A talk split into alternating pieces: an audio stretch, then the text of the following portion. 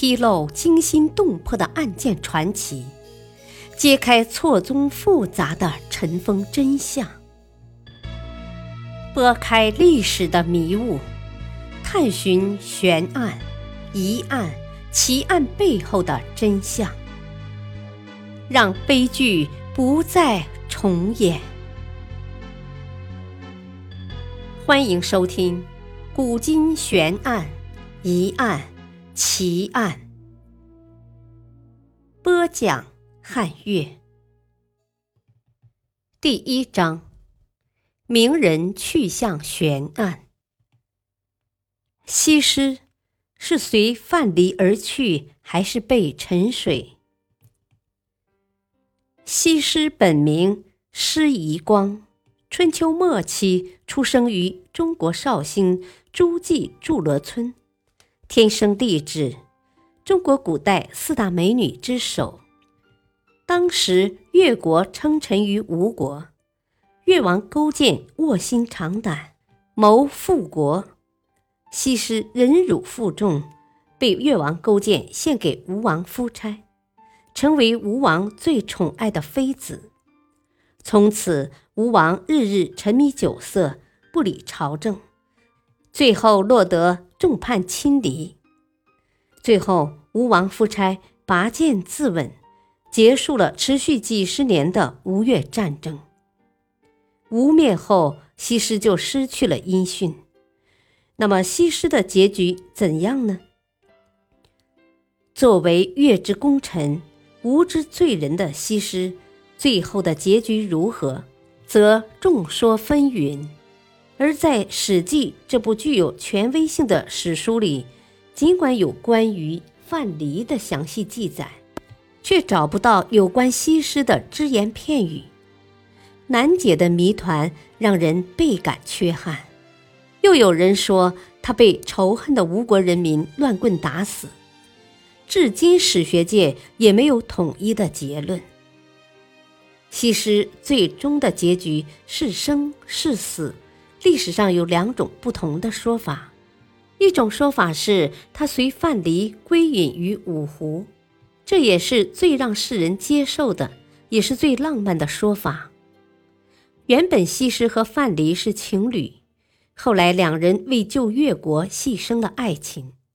西施归国后，范蠡认为勾践可以共患难。而不可以共安乐，待西施归隐江湖，因为有范蠡泛于江湖的传说，所以这种说法很容易被人接受。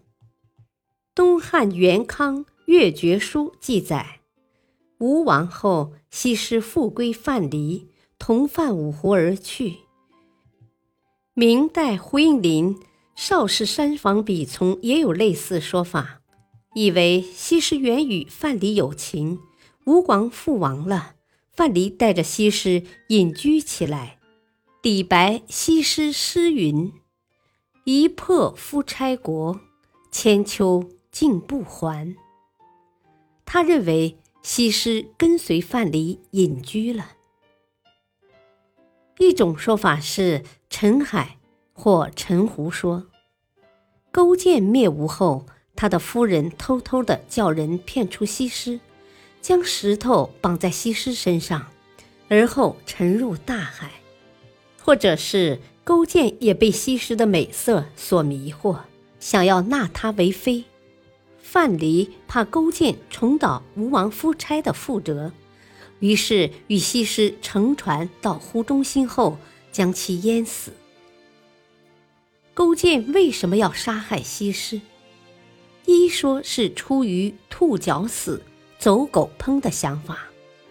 勾践担心胜利后范蠡势大，欲害之，而范蠡有先见之明，以隐退，故杀他的情人以示警告。另一说是勾践觉得诗诗美人计有些胜之不武，故杀掉西施以保其密。再一说，是勾践认为西施虽立功，但终是祸水，他能祸乱吴国，也能祸乱越国，故杀之绝祸。无论哪一种说法，都显示了勾践的卑鄙和残忍。墨子说：“西施之臣，其美也。西施诚也其美，毁也其美。可美又有何罪呢？毁灭美的人才有罪，毁灭有大义、立大功的美女，罪之大焉。”还有一种是落水说。人们并不希望西施这位无辜的弱女子有个悲惨结局，于是找出初唐诗人宋之问浣纱诗：“一朝还旧都，靓妆寻若耶。鸟惊人松梦，余臣为何花？”为依据，认为吴国灭亡后，西施回到故乡，在一次浣纱时。不慎落水而死。唐朝诗人李商隐曾作《景阳景》绝句一首：“景阳宫景胜堪悲，不尽龙鸾是死期。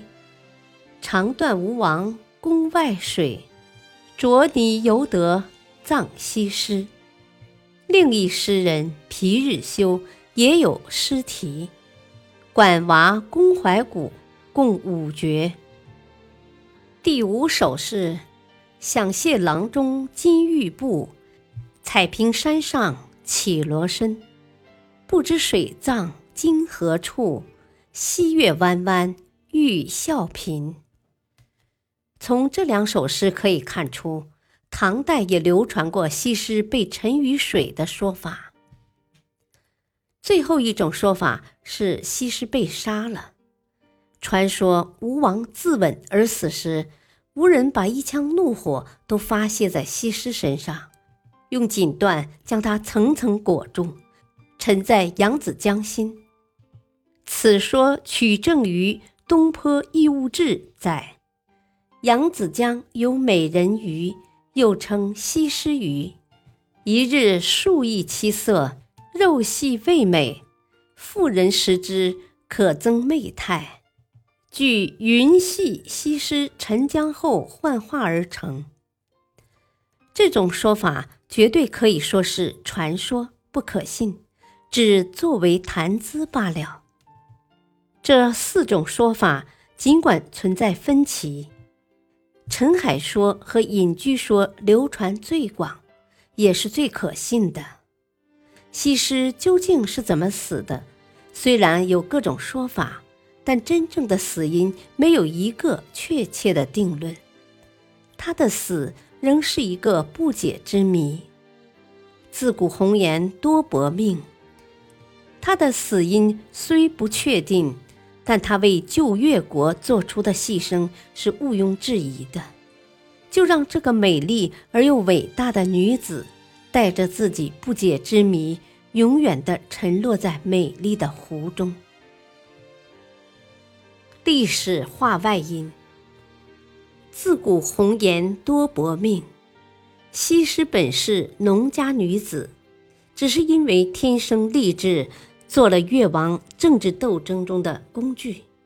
事成之后，兔死狗烹，也是情理之中的事。感谢收听，下期播讲：貂蝉惨死还是善终？敬请收听，再会。